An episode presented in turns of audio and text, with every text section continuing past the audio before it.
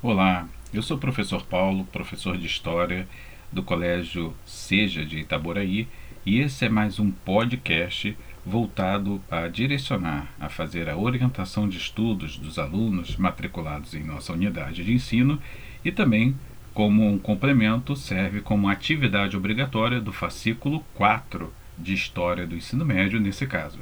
Então, vamos ao nosso podcast.